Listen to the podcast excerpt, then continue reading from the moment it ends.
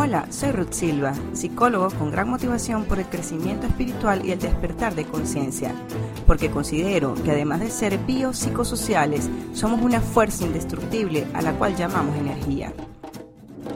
Acompáñame a descubrir la magia que todos llevamos dentro, a encontrar el equilibrio entre mente, cuerpo y espíritu. Acompáñame a entrar en modo Satori.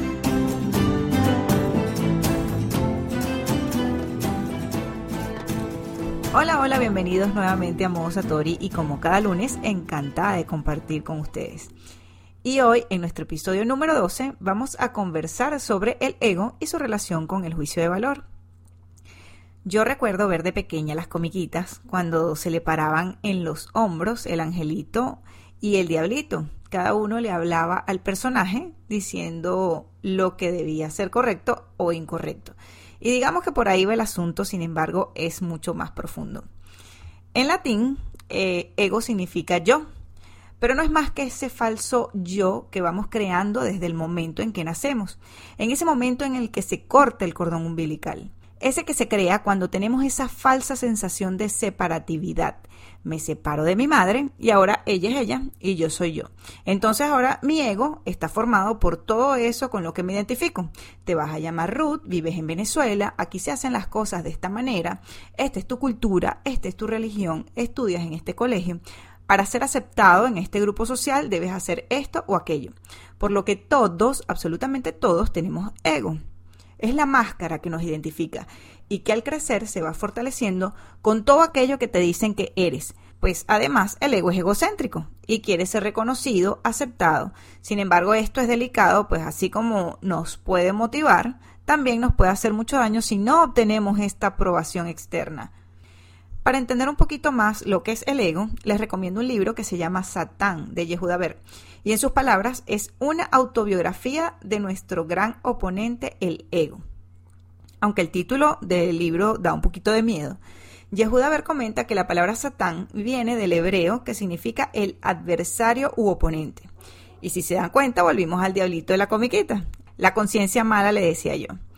En este libro nos explica que para volver a esta unión con el todo, para poder ser más como Dios, para volver a esa conciencia divina, entramos en un juego en el que olvidamos de dónde venimos y se da inicio a esa sensación de falsa separatividad de la que comentaba anteriormente.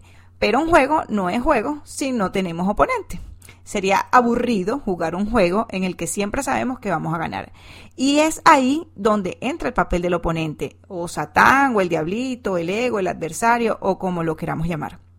Entre más nos identifiquemos con este ego, con esta máscara y con esta falsa sensación de separatividad, más me desconecto de la unión con el todo, de la sabiduría universal, de esa sabiduría interna que todos poseemos. En realidad no soy experta en Kabbalah, sin embargo algo estudiado y esta filosofía explica que al inicio existía una energía que todo lo daba. Pudiéramos llamarlo Dios o universo o como prefieras. Y como todo lo que se da tiene que ser recibido o contenido por algo o alguien, entonces esta energía creó una vasija que recibió tanto que se rompió en muchos pedazos. Ahí es donde entramos nosotros, la vasija recibiendo, recibiendo y recibiendo y siempre todo lo teníamos y súper contentos de tenerlo todo, pero como hasta el dulce más rico aburre, nos cansamos de recibir y quisimos ser como Dios. Quisimos dar también. Es allí cuando salimos del jardín del Edén de recibirlo todo para empezar a dar y ser, querer ser como Dios. Entonces, bueno, que comience el juego y como dije anteriormente, no hay juego sin oponente, no hay juego sin ego.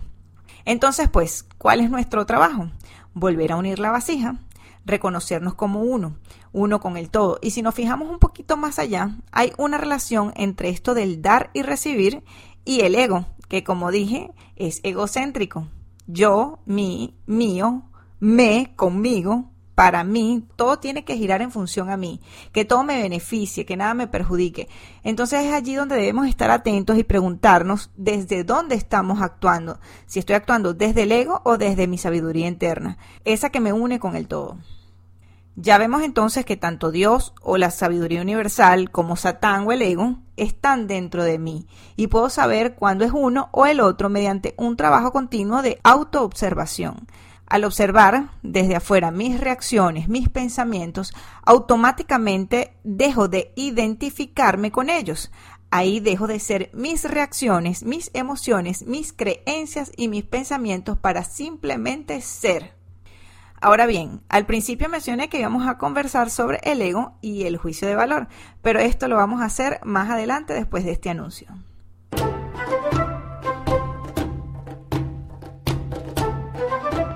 Y ahora en Valencia tienes la posibilidad de conocer todos los beneficios de los aceites esenciales doTERRA. Los aceites esenciales son partículas aromáticas volátiles extraídas de la naturaleza. Se encuentran en semillas, cortezas, tallos, raíces, flores y otras partes de las plantas. Estos aceites cuentan con una certificación de calidad terapéutica pura que garantiza que no existan ingredientes sintéticos, elementos de relleno, añadidos o contaminantes nocivos que reduzcan su eficacia. Conoce cada una de sus propiedades, usos y aplicaciones. Descubre soluciones sencillas, seguras y poderosas para todas tus necesidades físicas y emocionales. Contáctalos a través de sus redes sociales arroba aceitesesenciales.val o a través del número de contacto 0414-420-2310. Conecta con lo natural y descubre todos los regalos que la Madre Tierra tiene para ti. Si quieres ser anunciado en este espacio o patrocinar de alguna manera para que este contenido llegue a más y más personas, no dudes en ponerte en contacto conmigo a través del correo electrónico modosatori.gmail.com.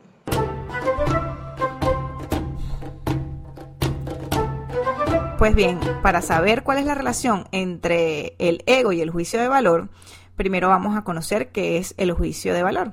Según Florencia Ucha, abro comillas, un juicio de valor no es otra cosa que la valoración que realiza una persona acerca de algo o alguien y que es el resultado de someterlos a sus ideas, valores personales, experiencias, creencias y entorno particulares. Es decir, las personas nacemos y nos desarrollamos en un determinado contexto que por supuesto moldeará nuestra personalidad, nuestra manera de percibir el resto del mundo, entre otras cuestiones.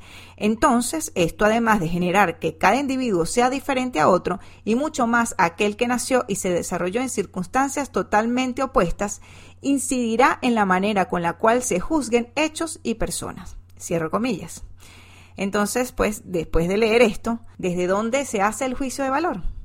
Desde el ego. Y ojo, no estoy diciendo que el ego sea algo malo en absoluto, sino que lo estamos haciendo, hacemos el juicio de valor desde la óptica de separación, desde la máscara, no desde mi verdadero ser, no desde la unión. Por ejemplo, hay cierta creencia que la maestra, el psicólogo o quien está en el camino espiritual sean de tal o cual forma y miren que he estado en los tres ambientes. Me he desenvuelto en los tres roles. Y sí, aunque ciertamente debe haber una coherencia entre lo que se dice y lo que se hace, al final eso es para todo el mundo. No podemos encasillar a una persona que debe ser de esta manera o de esta forma, porque por ejemplo los psicólogos no pueden tener problemas, tienen que tener una vida perfecta. Los que hacen yoga no pueden comer carne. Los que están en el camino espiritual no pueden beber alcohol. Y un largo, etcétera, etcétera, etcétera. Y digo esto por poner ejemplos en relación con lo que yo me identifico como ser humano. El deber ser es lo que nos encasilla y ahí es cuando entra el juicio de valor y vamos por la vida haciendo juicios de Raquel y todo aquel por todo aquello que no entra en mis ego, creencias, con aquello con lo que yo me ego, identifico en aquello que para mí, ego, debería ser. Pero hay algo maravilloso en todo esto. El juicio nos da la oportunidad de revisarnos, teniendo nosotros una mochila llena de cosas que arrastramos, llena de cosas que debemos sanar, y vamos a estar viendo la mochila del vecino. Y ojo, esta reflexión va para mí también, porque aunque estoy en este camino, en ocasiones también hago juicios de valor. Algo que podemos traer a colación de la psicología como tal es la proyección, que es un término acuñado por Sigmund Freud y no es más que un mecanismo de defensa que se pone en marcha cuando atribuimos a otros, ya sean virtudes o defectos, que nosotros mismos tenemos. En el caso de la proyección negativa, serían todos esos pensamientos, sentimientos o deseos que no puedo aceptar como propios porque me generan angustia. Por eso es un mecanismo de defensa.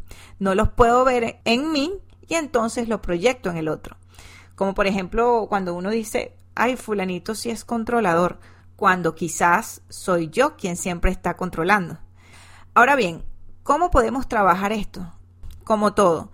El primer paso es reconocerlo. Por ejemplo, no puedo trabajar una adicción a las drogas si primero no reconozco que soy adicto.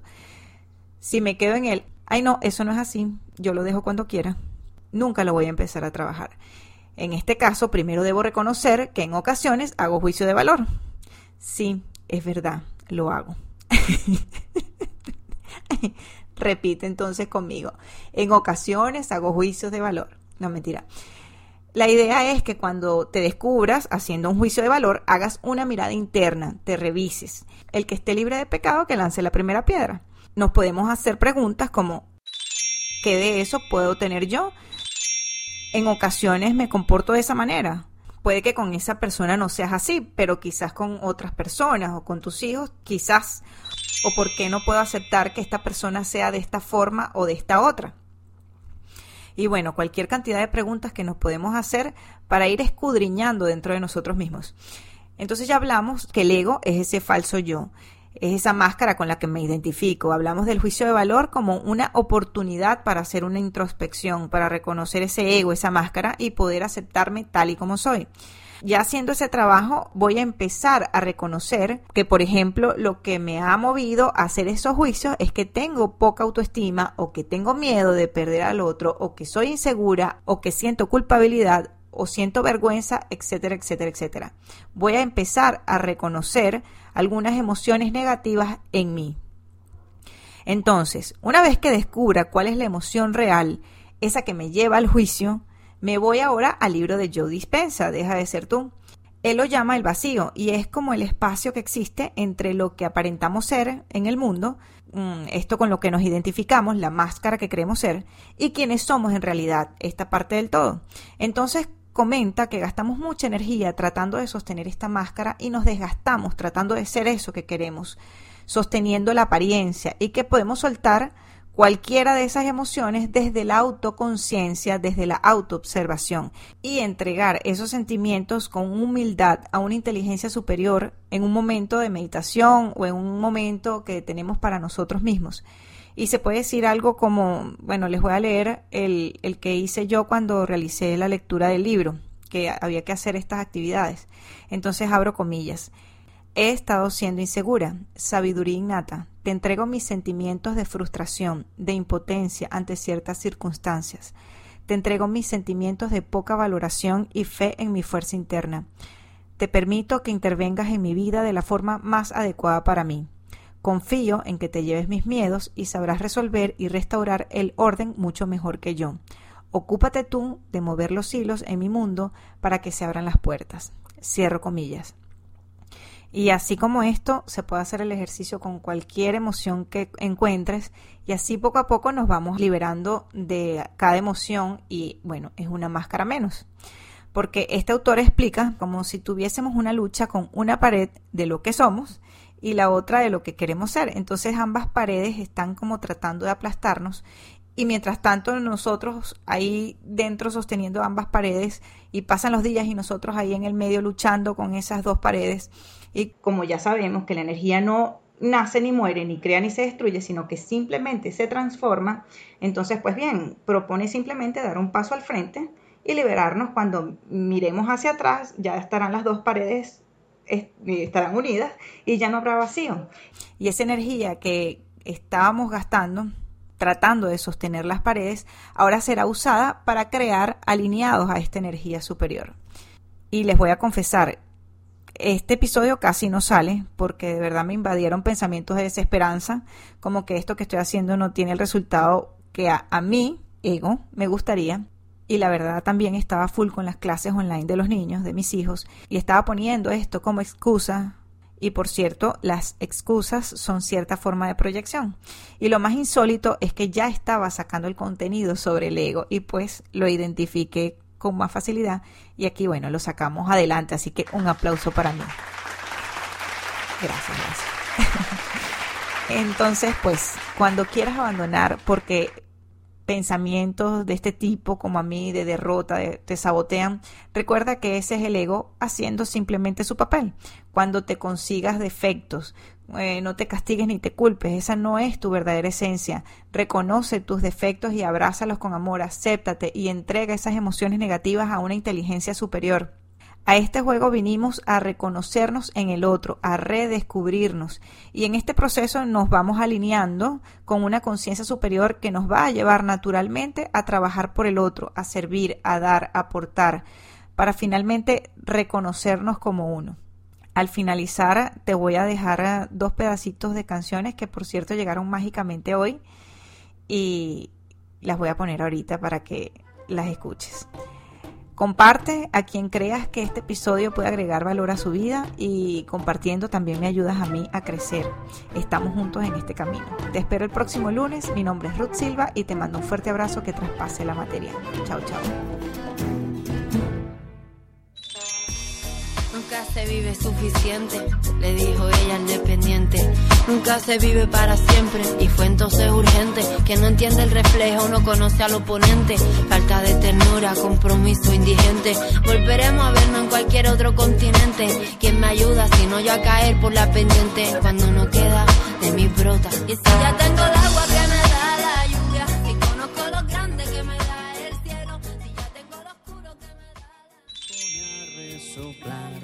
me gusta la gente que no ama la vida, que escupe en la calle, que grita en el bar. No me gustan para nada esas personas, sin embargo a lo largo de mi vida he sido todas. Menos mal que te pude identificar un poco antes de que me jodas. Tengo una pelea interna desde que nos conocemos y le echo la culpa a lo de afuera. Y hoy me he dado cuenta que aquí el único culpable es la parte de mí que hace que no vea que si miro hacia adentro, seguro encontraré alguna razón, un pequeño detalle, un escondido por el cual un día cerré mi corazón. Somos lo que criticamos y al dejar de criticar sale lo que somos. Y es la sombra de la envidia la que viste de alquitrán, flores de agua y plomo. Somos simplemente espejos caminando, deslumbrándonos los unos a los otros. Con el tiempo unos entienden su función y otros acaban rotos.